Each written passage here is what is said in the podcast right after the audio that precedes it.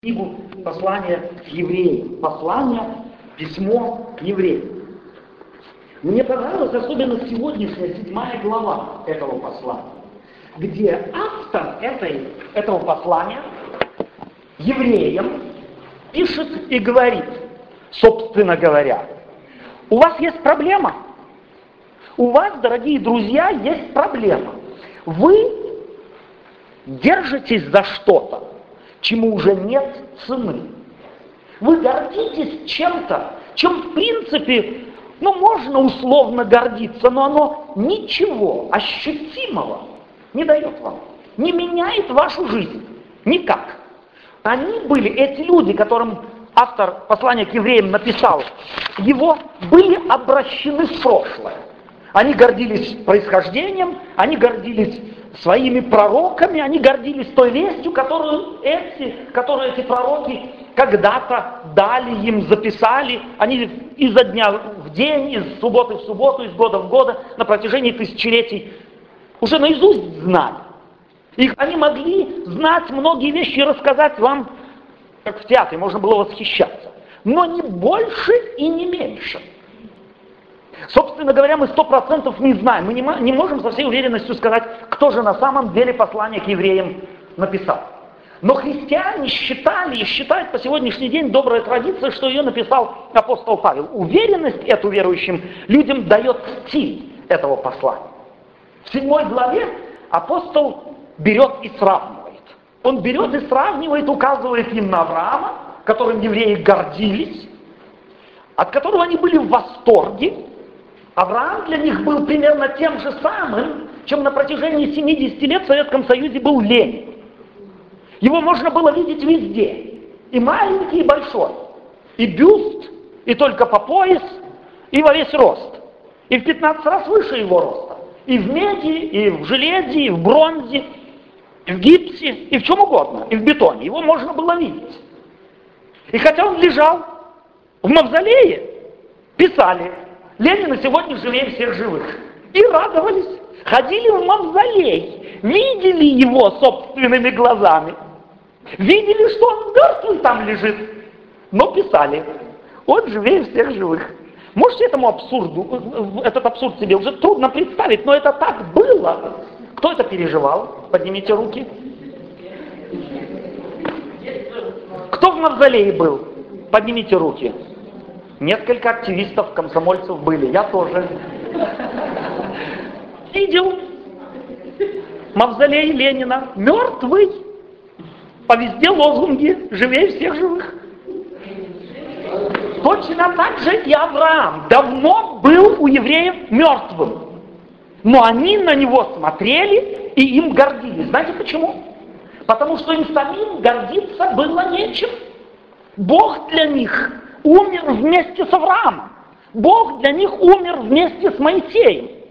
Для них Бог не был живой Бог их жизни, и потому им нужны были Авраамы, мертвые. На них они указывали, их верой гордились, их образом жизни гордились, их достижениями гордились. Всем, что у них было, тем гордились.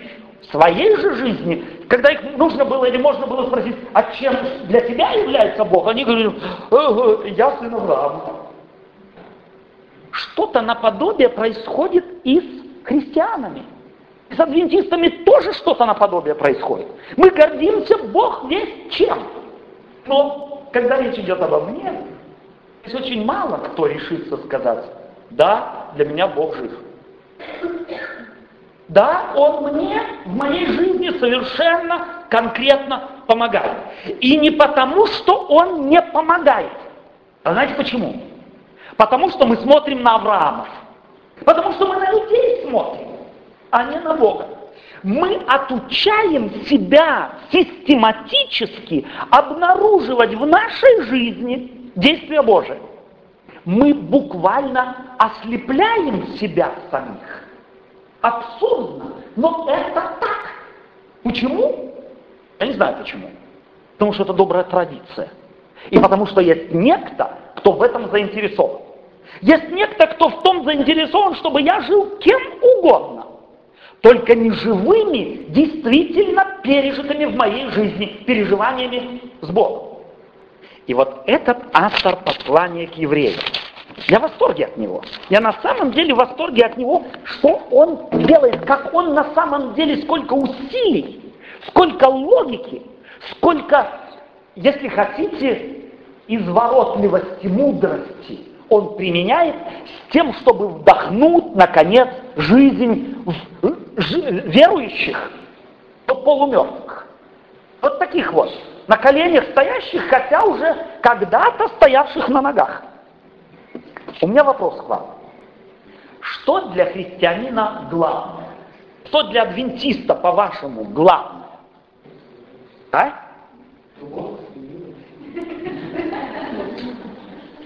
Суббота, свинина, десятина. Повторяю для тех, кто не слышал.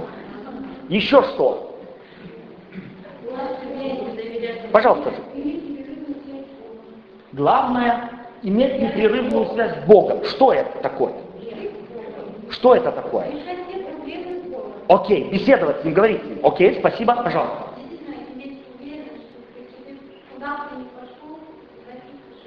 Угу.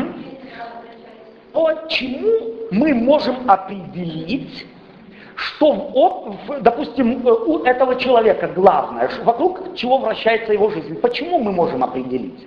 Или что в этой группе людей главное? Почему мы можем определить, вокруг которого их жизнь вращается? Почему мы это определяем? По каким признакам? От избытка сердца? Спасибо. То есть то, о чем говорят. Сергей, пожалуйста. О чем размышляет? О чем говорит? О чем мы говорим чаще всего? Вот чаще всего, давайте мы, и не только, пожалуйста, э, три часа между двумя и э, пятью часами после обеда в субботу, а вообще, как? Говорим мы это и в воскресенье, в понедельник, и во вторник, и в среду, и в четверг, и в пятницу, и в субботу, и опять в воскресенье. Пожалуйста. У меня едешь в автобус, едешь везде, это мой. Угу. И ты разговариваешь Богом, какие-то угу. проблемы обсуждаешь угу. в голове. Угу. Не думаешь, угу. такой, да? Вот я, вот так вот у меня. Окей, спасибо. Я думаю, что вы со мной согласитесь. Хотим мы того или нет. Бог нигде нас не призывает к тому, чтобы мы были какими-то отстраненными от мира людьми. Но чтобы по минимуму мы все, что вокруг нас происходит, как-то рассматривали через призму именно личности Божьей. Через призму священных писаний. Об этом или это подразумевается под словом покаяние, разворот мозгов, разворот видения мира, разворот видения самого себя через совершенно определенную призму. Главное, то в моей жизни, о чем я с удовольствием говорю. Если человек молодой влюбился, то о чем он постоянно говорит и думает? О ней. Я как-то работал на стройке, не поверите, но это на самом деле так. Работал. Работал на стройке, и э, повезло мне с молодым человеком, влюбленным, работать. Он меня достал. Мы работали э, в дорожной службе, и как только где-нибудь телефонная будка появлялась, он убегал к ней. И минимум 10-15 минут пропадало, пропадал сам. Говорил с ней, а потом возвращался, какой у нее голос, да какой у нее э, глаза и лицо, и руки, и бог весь что. Постоянно на него мысли вращались вокруг предмета своего восторга, своей влюбленности. У апостола, писавшего это послание, что-то наподобие происходило. Он пишет в 8 главе послания к евреям. Главное же то, о чем говорим, есть то, что мы имеем такого первосвященника, который воссел одесную престола величия на небесах и есть священодействователь святилища и истины. Главное же есть то, что мы имеем. Он говорит, мы имеем что-то, мы имеем первосвященника. Сейчас здесь наверху в молодежной группе мы э, рассуждали, я поставил вопрос, что вы себе представляете под первосвященником? Ну, первый священник, значит, священник священников. У кого-то были ассоциации такие, святой человек, человек мудрый, человек, у которого можно чему-то научиться, э, я должен вам сказать впервые, если так отстраненной ситуации, так сказать, повседневной ситуации, я слышу слово священник, то у меня представление батюшки православного с жирелыми глазами, прошу прощения, есть и другие, но у меня вот такое представление, которого, с которым мне ну не о чем поговорить.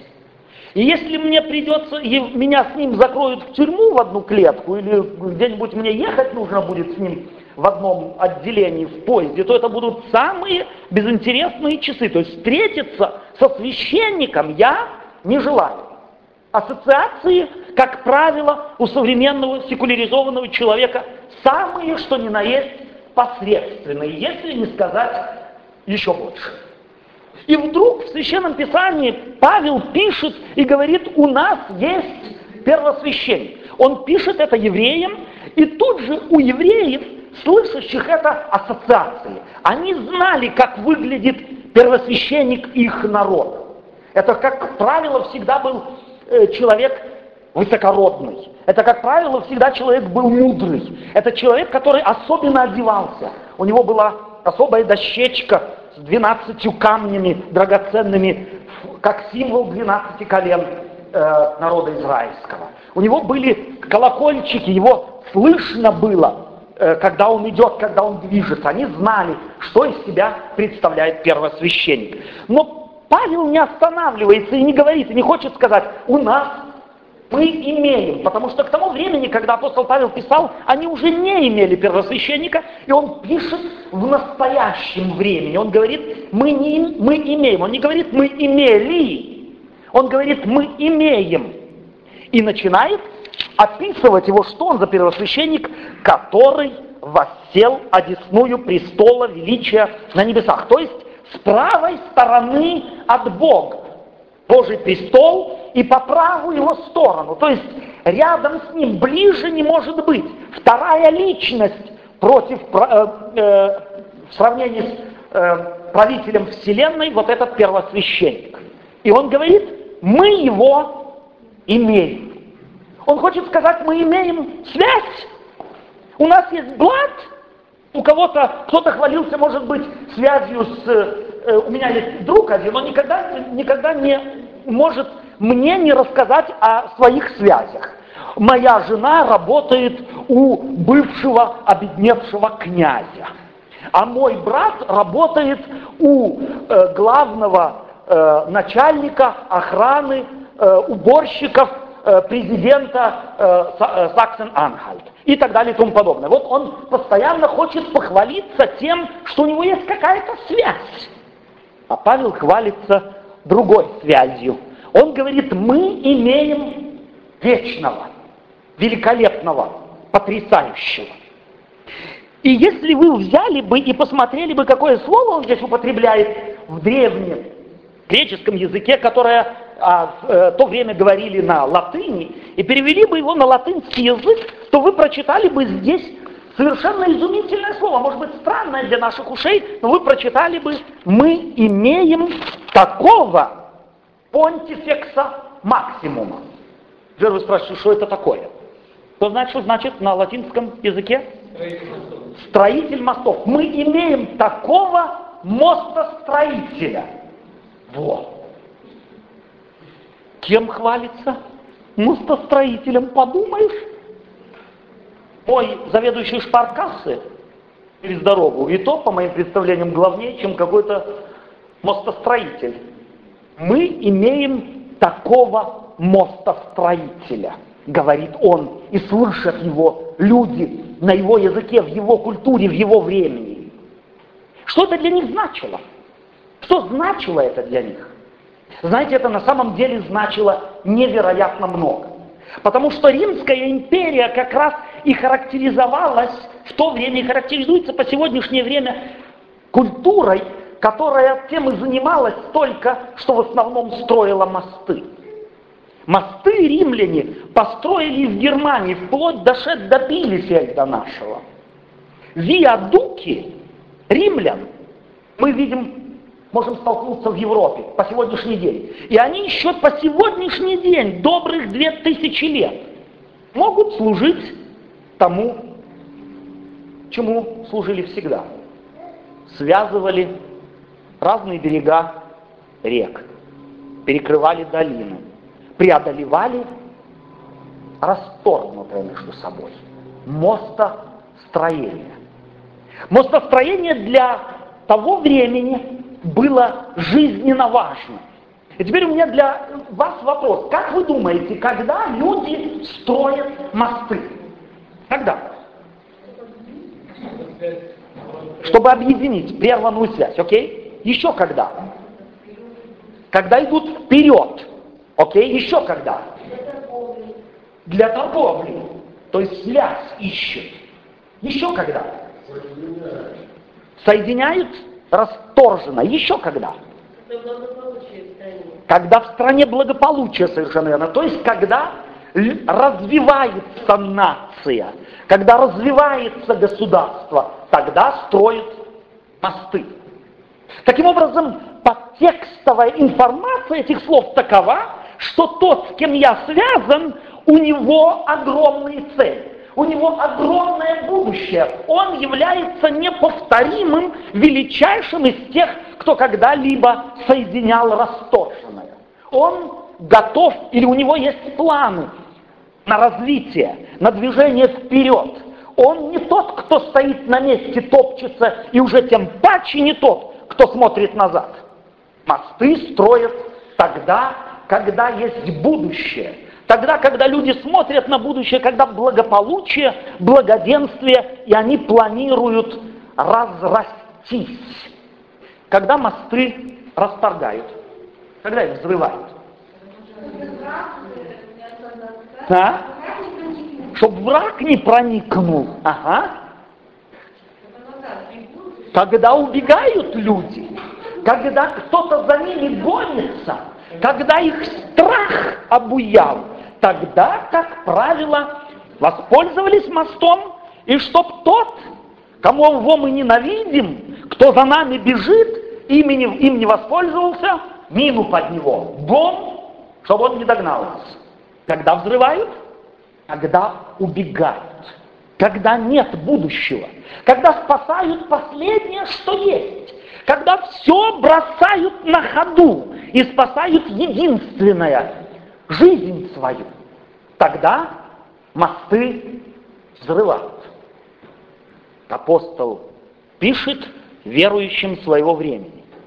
У нас наш Иисус Христос, тот, в которого мы верим, это личность, которая настроена намеренно на то, чтобы воссоединять расторженное, чтобы мосты строить.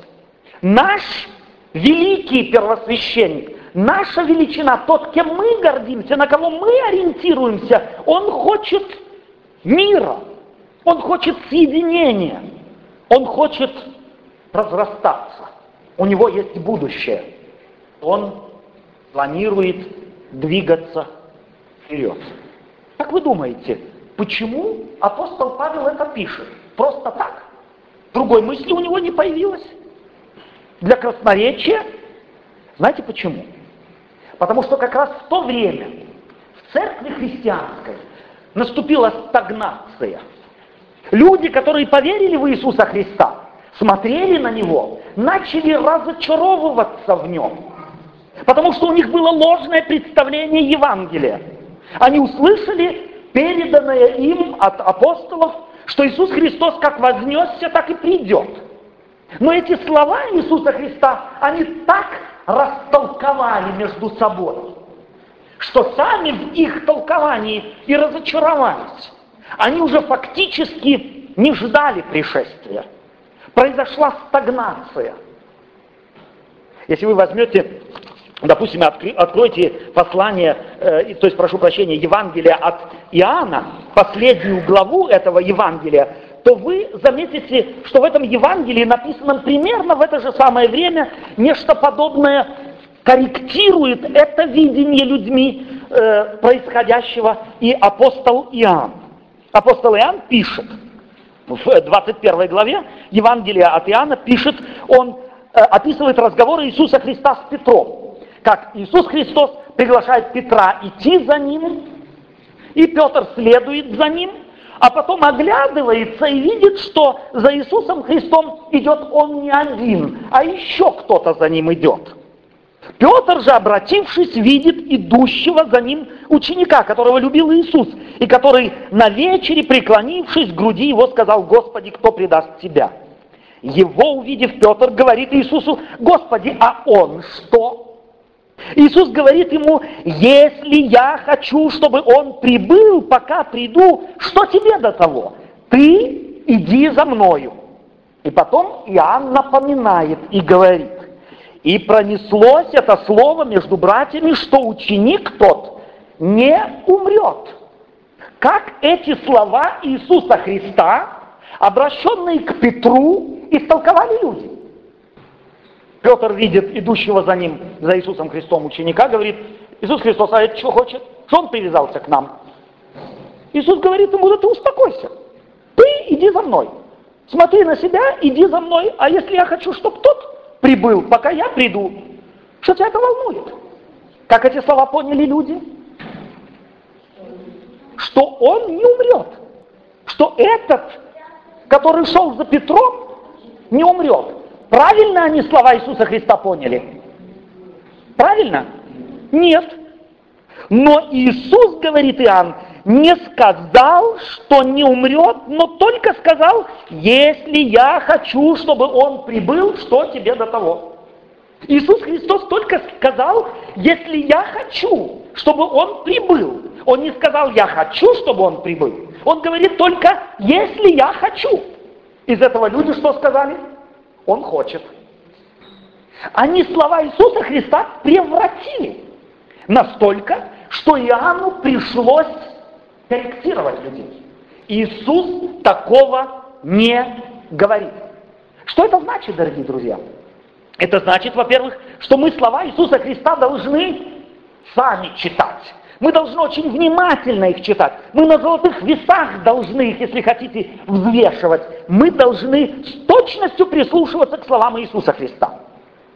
Люди, говорившие или неверно истолковавшие слова Иисуса Христа, сами себе поставили капкан. Они видели, что тот ученик, по отношению к которому Иисус Христос сказал, если я хочу, чтобы он прибыл, пока я приду, что тебе до того, уже тоже одной ногой стоял в гробу. Многие уже умерли.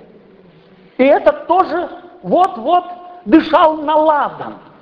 И они говорили, стоит ли верить в слова Иисуса Христа? Он же сказал, оказывается, они чушь проповедовали. Оказывается, они на основании слов Иисуса Христа проповедовали ересь. И сами себя загнали этой ересью в тупик.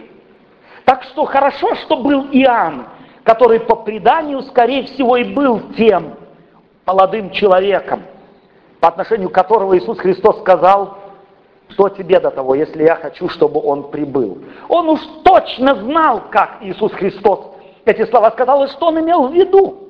И он поправляет верующих. Это очень важно. Так и апостол, пишущий послание к евреям, хочет вдохновить ослабевшую веру людей своего времени. И говорит, у нас есть великий мостостроитель. Если вам кажется, что мир идет к концу, если вам кажется, что везде только тупик, что войны, военные слухи, глады, моры, землетрясения, опять вчера было землетрясение в Японии, 200 человек пострадало, убило их, но они довольно основательно пострадали. Столько-то э, разрушило, э, разрушено зданий, коммуникации, электричество и так далее. Опять землетрясение. И здесь у верующих людей опять 24 глава Евангелия от Матфея. Иисус Христос придет. Сказал ли Иисус Христос это? Сказал ли? У нас есть мостостроитель. Иисус Христос отличался тем, что Он не проповедовал конца света. Иисус Христос отличался тем, что не проповедовал огня ада. Иисус Христос отличался тем, что проповедовал любовь своего Отца. Отличался тем, что прощал тех, кому не было прощения, принимал тех, кому не было принятия, любил тех, кого никто любить не хотел. Он великий мостостроитель. Он соединял несоединимое для людей. Расторжимое, то есть не, э, то, что люди расторгали, он опять соединял, он строил мосты. Будучи на Голгофе, умирая, он строил мосты. Он обращается к Иоанну, своему ученику, и говорит, обращаясь к матери, к старой женщине, и говорит Иоанну, посмотри на эту женщину. Это отныне твоя мама. Я ухожу.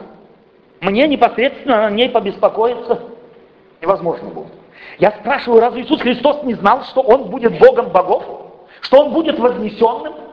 Что Он не мог позаботиться о Марии, своей маме? Озолотить ее? Трудно было ему. Сколько человек он накормил? Один раз? Пять тысяч другой раз? Четыре тысячи. Что он одну женщину, свою маму не мог прокормить? Тем паче, что не находился уже здесь, на земле, прикованный к месту, а был там наверху, но осыпал бы ей. Ну, немного. Ну, одну горсть муки каждое утро и чуть-чуть масла, как вдове в Сарепте, что не мог было? Почему он заботится о них? Почему он Иоанну говорит, это теперь твоя мама? Почему? Да потому что он хочет, чтобы мы учились любви. Он, мы нужны друг другу. Он хочет, чтобы мы на самом деле практиковались в строительстве хотя бы маленьких мостиков. Большой он построил между потерянной землей и святым небом. Он построил мост. И этот мост, дорогие друзья, без ограничения веса. Я много мостов знаю, и вы, может быть, немало мостов знаем, знаете. Их в Германии невероятно много. Иногда ты едешь на автомобиле и даже не знаешь, что мост проезжаешь. Если бы надписи не было где-нибудь «Тальбрюке», пройдите их когда-нибудь под такими «Тальбрюке», до 40 метров высотой. Летаешь, не знаешь, что ты по мосту проехал. Без ограничения веса, скорости. Что-то наподобие построил Иисус. Из земли в небо. Там нет ограничений. Туда может каждый со всем грузом своих нужд, со всем грузом своих вопросов со всем грузом своих проблем. А мы в церкви очень часто, на коленях стоя, забывши, что у нас есть ноги, всех дергаем, чтобы они рядом стояли. Не дай Господь кто-нибудь на ноги встанет. Не дай Господь кто-нибудь выпрямится. Что ты, все мы горбатые, и тебе нужно быть горбатым. Ты только все горбатые. Не дай Господь кто-то выпрямится. Бог хочет, чтобы мы выпрямлялись. И выпрямлялись, служа друг другу, строя хотя бы маленькие мостики. Иисус Христос, умирая на Голгофе, строит мостик и говорит Иоанну, вот твоя мама. Посмотри на эту женщину. Теперь ты несешь за нее ответственность. И к ней обращается и говорит ей, а это сын твой. Он строит мостики между Закхеем, проворовавшимся, жуликом, у которого все было, но одного не было, в мира в душе. Он ему строит мостик из тупика жизненного в открытый мир. Этот Закхей пляшет, он готов от радости, как только Иисус Христос к нему зашел, он говорит, дорогой Иисус, если я кого-то обидел, я отдам все в четверо. Вы когда-нибудь такую широту души встречали в жизни? Муж с женой поссорились и мирятся. Я слышали, чтобы жена сказала, дорогой, теперь я тебя в четыре раза сильнее буду любить. А муж ей в ответ, теперь я четыре раза сильнее буду тебя любить. Нет, каждый ожидает. Она будет любить, тогда я. А он думает, нет, как, э, э, она думает, он начнет любить, тогда я. И всегда порциями выдаем, порциями. Порцию выдали и смотрим. Порцию выдали, опять смотрим. Если бы мы были Иисусом Христом, мы всему миру выдавали бы порции и держали бы их на самом деле на голодном пайке всех. Хорошо, что мы имеем великого мостостроителя, который изливает любовь свою в мир и не жалеет. Солнце, воздух, дружбу, любовь. Мы могли бы черпать, черпать из неиссякаемого источника дружбы, любви, мира. Но мы другим даем порциями и думаем, что он нам только порции дает, а потому приходим только за порцией. Он готов отвесить нам не мерой, а мы говорим, ну у меня только трехлитровая банка, тонну забрать сегодня не могу. Мы сами себя обделяем. Великий первосвященник, великий мостостроитель. А апостол Петр, подхватывая эту мысль, говорит в первом послании Петра, во второй главе 9 стих, «Вы царственное священство, народ святой, люди, взятые в удел». Там он употребляет то же самое слово, священники, мостостроители. Там большой, великий, а вы все маленькие. Мы к тому же призваны, дорогие друзья, в мире, где никто не намерен строить мостов, где каждый мосты сжигает практически после себя. Я слишком мало живу в Германии, чтобы привести житейские примеры из Германии, но во мне живы еще опыты жизни в России. Поменял выгодно доллары? Не говори. Никому не говори. Хай сам ищет, зачем тебе нужно? Знаешь, где-то масло продается? Купил? Ну и помалкивай. Пусть сам ищут. Знаешь, где-то хорошая картошка продается? Купил? Как можно больше, чтобы на зиму хватило, и на вторую тоже. Молчи. Грибные места. Да? А кто, кто, у кого есть опыт с пчеловодами? Отвез пчел и попробуй, выпытай у него, куда он их отвез. Ты тоже пчеловод, и ты хочешь знать, сколько у него взятки? Не скажет. Будто ему принадлежат цветы, будто ему принадлежит нектар, будто ему принадлежит природа, не скажет. А если скажет, обязательно соврет. В Германии с зарплатой. Кто, никто не скажет тебе честно, сколько он получает. Ну ладно, сказали бы, а, а что тебе дают? Сколько получают все мои?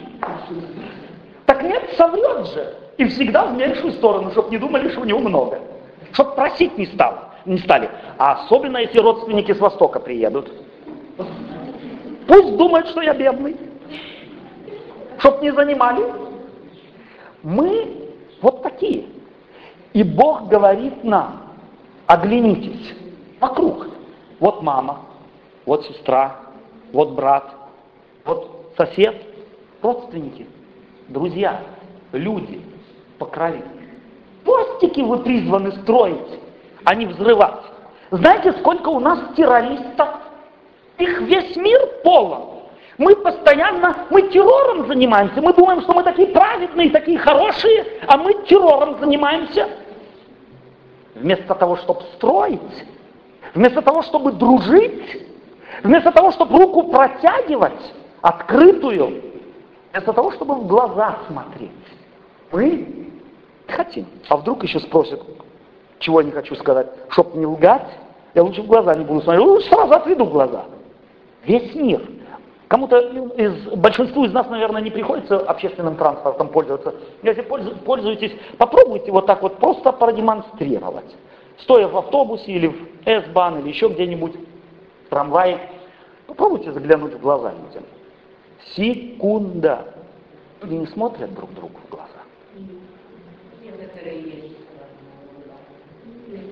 Это исключение. Это исключение. Как правило, настолько мы чужды друг другу.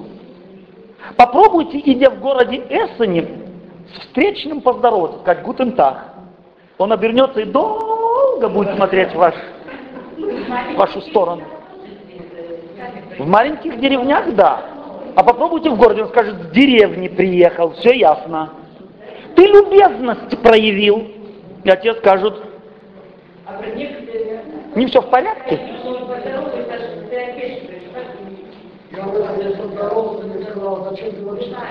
Вот именно. Иисус Христос мостостроитель, наш пример. Он, у него будущее. Что мы, как мы живем, каковы наши цели, каковы наши планы, каков наш характер, что представляем из себя мы.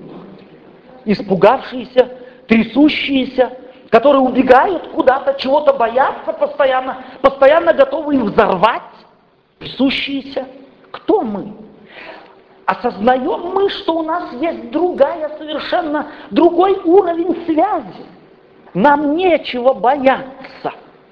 А тот, кто не боится, тот и других не пугает. Кто из вас детство еще помнит? Помните? Все помнят. Прошло, но помним, как вчера было. Помните, если один на один оставались дети, вечером в сумерки родители запаздывают, и света нету, и кто начинает пугать первым? Кто больше всего боится? Как правило, тот, кто больше всего боится, тот начинает пугать. Именно это сохраняется и у взрослых людей, и у верующих тем паче. Если у тебя, вот здесь мы можем сравнить, есть у нас связь с Иисусом Христом, или у нас связь только с какой-то доктриной, с какой-то церковью, с каким-то обществом только, или у нас связь с Богом. Там, где мы людей пугаем, концом света, или папой, или еще кем-нибудь, там мы не имеем связи с Богом. Потому что сами мы где-то внутренне боимся чего-то. Но тот, кто действительно Иисуса Христа знает, тот не боится, ему нечего страшиться. И чтобы мои рассуждения не были исключительно моими рассуждениями, я хотел бы их закрепить двумя примерами из Библии. Я вспоминаю Иону, пророка, хорошего верующего человека. Он пел в хоре, в субботней школе всегда знал все наизусть до тех пор, пока Бог его позвал. Он был лучшим из лучших. Он назван пророком Ионой. И Бог говорит, ему вот там Ниневия есть, страшный город, ужасный город. И он жил в деревне. У них было полтора, полторы калеки в деревне. И еще полторы калеки в церкви. А Бог его посылает в Ниневию. Ниневия является прототипом самых ужасных городов, какие только есть на земле. Нью-Йорк, Берлин, Шанхай, Токио, Чикаго, Лос-Анджелес. И он говорит ему, иди туда. А он говорит, я? Туда? А что мне там делать? Иди туда и скажи им, что я им 40 дней дал только. 40 дней я им дал благодати. Что Иона делает? Он на малерку отправляется. Он в Испанию отправляется. Он садится, берет билет на корабль и мимо Шанхая на остров. Там он медитировать собрался. Бог что делает? Он его посредине моря достает, бросает в море, тут же посылает рыбу, так глотает его. Кстати, в Библии написано, что это была рыба. Это Иона. То есть, прошу прощения, это Мартин Лютер из рыбы сделал кита. В Библии написано рыба. Итак, но Мартин Лютер был уже доктором богословия, и он уже немного их теологией занимался, он заглядывал иногда в пасть, в пасть рыбы и говорил, человека рыба проглотить не может. Это должен был кит быть. И потому он из рыбы сделал кита. Но автор послания, э, книги Ионы писал из Тысячелетия в тысячелетие, столетия в столетие. Они переписывали эту книгу и записывали там рыба, потому что для верующего человека нет проблемы. Если бы написано было там, что и он заглотил, заглотил кита, то и это верующий человек записал бы. Для него не было бы проблем. Но современному человеку в 21 веке все нужно на логику, так сказать, перевести, и поэтому они из рыбы сделали кита. Окей. Так вот, Бог берет и вылавливает Иону. Три дня держит его в желудке кита или рыбины. Вы когда-нибудь в желудок хотя бы курицы заглядывали? Хотели бы сами побыть? Иногда, чтобы мозги адвентиста повернулись на место, его нужно в желудок. И три дня там подержать чтобы него, с него волосы слезли, кожа слезла и одежды слезли. Знаете, он какой вылез оттуда? Как рак красный, весь в волдырях. Потому что желудочная кислота рыбы, она не жалует. Она и камни иногда переваривает. И он, тем паче, если бы там еще пару суток Бог его поддержал, то он там не вылез бы здоровым, он превратился бы, Бог весть что. Так вот, настолько стошнило кита от Ионы, что он его просто взблевнул на берег. Вылез этот Иона, и Бог ему говорит, курс на Ниневию. И тот в сердцах говорит, если уже курс на Ниневию в таком виде, то я им скажу, что я о них думаю. И он начал им проповедовать. 40 дней. И никаких шансов. А Бог из эту Ионину проповедь построил такой мостик к мозгам этих людей, к душам их, что они покаялись. Они покаялись, они, так сказать, в мешковину, так написано у книги, в книге пророка Иона, даже своих животных поодевали. Не только люди в мешковину переодевались, они и собак, и кошек, и коров, и баранов, и ослов все поодевали в мешковину в знак своего покаяния. Сняли с себя то, чем гордились, одежду от кортье и так далее. Они в мешковину поодевались. А ты что? Какая у него реакция была? Он отпроповедовал и пошел на самую высокую гору недалеко от Миневии и говорит, посмотрю, как они все гореть будут синим пламенем. Как мое пророчество сбудется каким он Бога сам видел, такого он Бога и проповедовал. И такого Бога он ждал. Он сам готов был пролить на них Бог весть какую язву. И потому потирал руки и ждал, что Бог такой же и выльет на них. А Бог что сделал?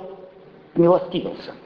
Бог смилостивился над ужасным городом. Насилие, убийства, кражи были, собственно говоря, повседневной жизнью этого города. Полиция не могла справиться, очевидно, с этим. И Бог сказал, я не могу смотреть на вот этот ужас. Они изменили свою жизнь. А Иона обрадовался. Нет. Он начал страшно переживать. За что? За свой пророческий имидж. Боже, я сказал, 40 дней им только осталось, а ты им продлеваешь жизнь. Ты обо мне подумал? Какой у меня будет имидж? Я же теперь уже не пророк. Понимаешь, что я не пророк. Я сказал 40, уже прошел 41, 42, 43, 44, 45, уже я не пророк, не сбылось мое пророчество. Ему важен был его имидж. Вы помните аргумент, который Бог ему дает? Какой? Аргумент какой? Он выращивает растение, его забирает, и он оплачет, а потом он говорит, если тебе жалко растение, то мне ли не сжалиться над таким-то количеством людей и над таким-то количеством животных? Богу, оказывается, не только людей жалко, ему и животных жалко. Он и о них переживает. Ему они не безразличны. А нам иногда люди, да лампочки. Одним больше умерло, другим меньше, далеко же в Африке, ну и хай умирают. Не у нас же. Самое главное, чтобы у нас ничего не умерло. Это так. Вы чувствуете Бог Библии какой? И вы видите, что лучшие из лучших, они бывают хуже колючей изгороди. И другого мне хотелось бы вспомнить. Авраам. Бог идет уничтожить Содом и Гамору. И говорит Аврааму, я расскажу о моем предприятии. И Авраам порадовался. Давно надо было. Этих ужасных давно надо было. Этот Ирак давно нужно в пух и прах снести. Нет. Авраам говорит, стоп, Боже. Я что-то тебя неправильно понял? Ты их хочешь уничтожить? Судья всей вселенной поступит ли не правосудно? А что, если там 50 праведников есть, Боже? Он начинает с ним торговаться. Он начинает с ним торговаться, как на базаре. 45, 50, 30, 20, 10. И всякий раз Бог слушает Авраама. Бог, Богу нравятся эти аргументы Авраама. Бог говорит, если 50 найду, не уничтожу. 45 найду, не уничтожу. 40. 30, 20, не уничтожу, и 10 найду, не уничтожу. Обратите внимание, что Авраам не говорит Богу, дорогой Боже, у меня там есть племянник, давай мы его вытащим как-нибудь, а потом делай, спали их дотла и пусть горят синим пламенем. Не говорит Авраам. Ему жалко этого города. Авраам, который строит мостик, мост, который ищет шанса Для кого? На кого похожи мы? Что происходит в наших мозгах, в нашем сердце, в наших душах? Мир, в котором мы живем, он не славный, в нем мало прелестей. Хотя иногда мы закрываемся, за, так сказать, зашориваемся от того, чтобы зашториваемся от того, чтобы не видеть всех ужасов, и как-то концентрируемся на хорошем. В нем и много прекрасного. Правда. Но когда мы, как верующие люди, мы можем видеть больше зла, ненависти, нечестия, бесчестия и так далее. Как мы реагируем на этот мир? Жалко нам его, как Авраам? Или мы готовы на самом деле отдать его на откуп? Тоже спали их. Уже надоело ждать, пока ты придешь. Кто мы? Я помню молитву моей мамы. Она очень часто молила, Боже, приди как можно быстрее и спали этот мир. Так она верила, так молилась. Но я, простите, не могу сегодня так молиться. Это была ее вера. И Господь ее спасет в ее вере. Я уверен в этом. Но я думаю, что мы должны бы прогрессировать немного. От поколения к поколению, пока Бог нам еще дает милость и знание Его слова, Его характера, должны мы меняться или мы должны молиться молитвами наших предков? Посты мы строим или их взрываем? Террористы мы или мы мостостроители? Соучастники великого мостостроителя или его противники? И здесь я могу и хочу сказать, что третьей партии, третьей группы людей не существует. Я либо строю с ним и люблю живущих в мире, страдаю и плачу за них, за тех, кто не знает Бога, и пытаюсь построить мостик в меру мне данных сил. Но если я этого не делаю, совершенно однозначно и нацеленно, то тогда я взрываю, я террорист. И Бог так на меня смотрит. И от меня или меня ожидает соответствующая участь террориста, независимо от того, что я исповедую, независимо от того, крестился я или нет, знаю ли я Библию наизусть или я ее не знаю наизусть, что я отдал другому или не отдал, что распространил или нет. Я террорист, понимаете? И это принципиальная вещь мы должны измениться. Любовь должна нас характеризовать. Потому узнают все, что вы мои ученики, что вы будете иметь любовь между собой. Там не сказано, что вы на зубок будете знать все пророчества. Там не сказано, что вы на зубок будете знать другое, третье, пятое, десятое. О теории там вообще не идет речь. Там идет речь о самой простейшей повседневной практике. Если будете иметь любовь между собой, хотя бы между собой, Бог ожидает от нас большего. Он ожидает от нас того, чтобы так как Он любил блудниц, и мы любили их, так как Он любил взяточников, и мы их любили, так как Он любил разбойников – и мы их любили, так как он молился за врагов, и мы за них молились. А мы их занесли в черный список. У нас есть наши враги. И я здесь сейчас хочу опять вспомнить то, что у нас происходит в нашей церкви. Мы разносим и распродаем. Вот такие листочки.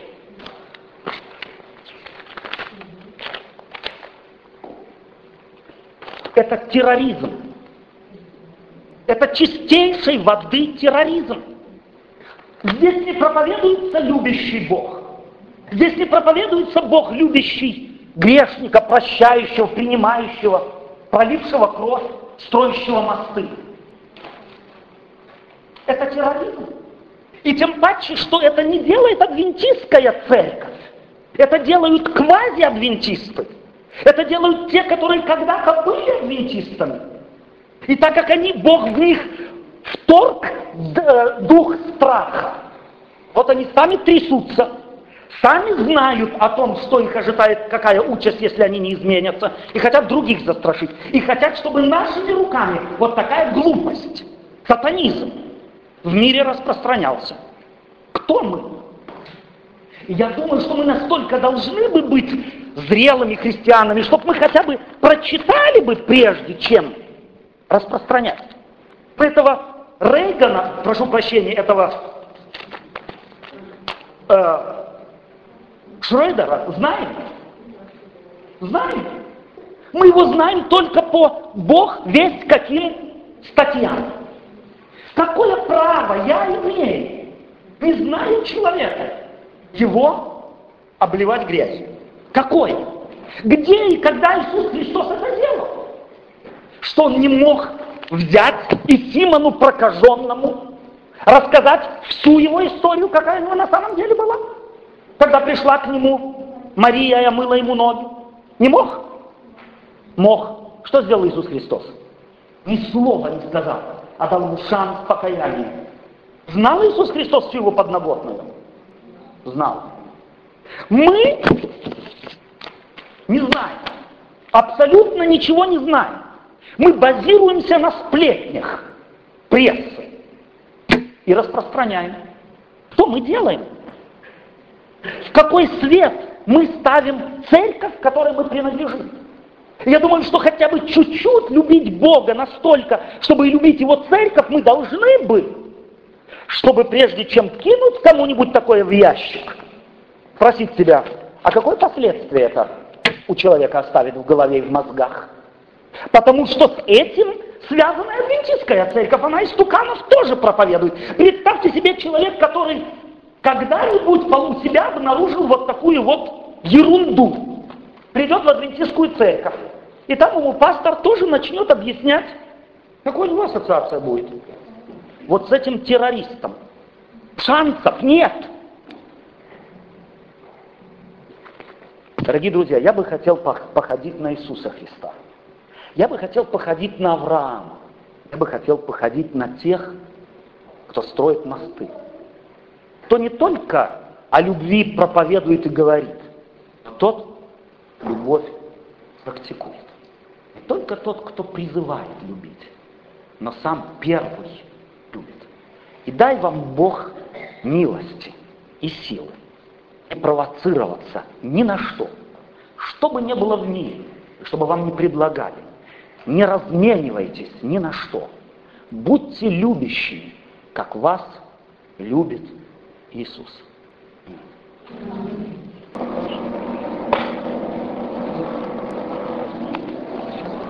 Mm-hmm.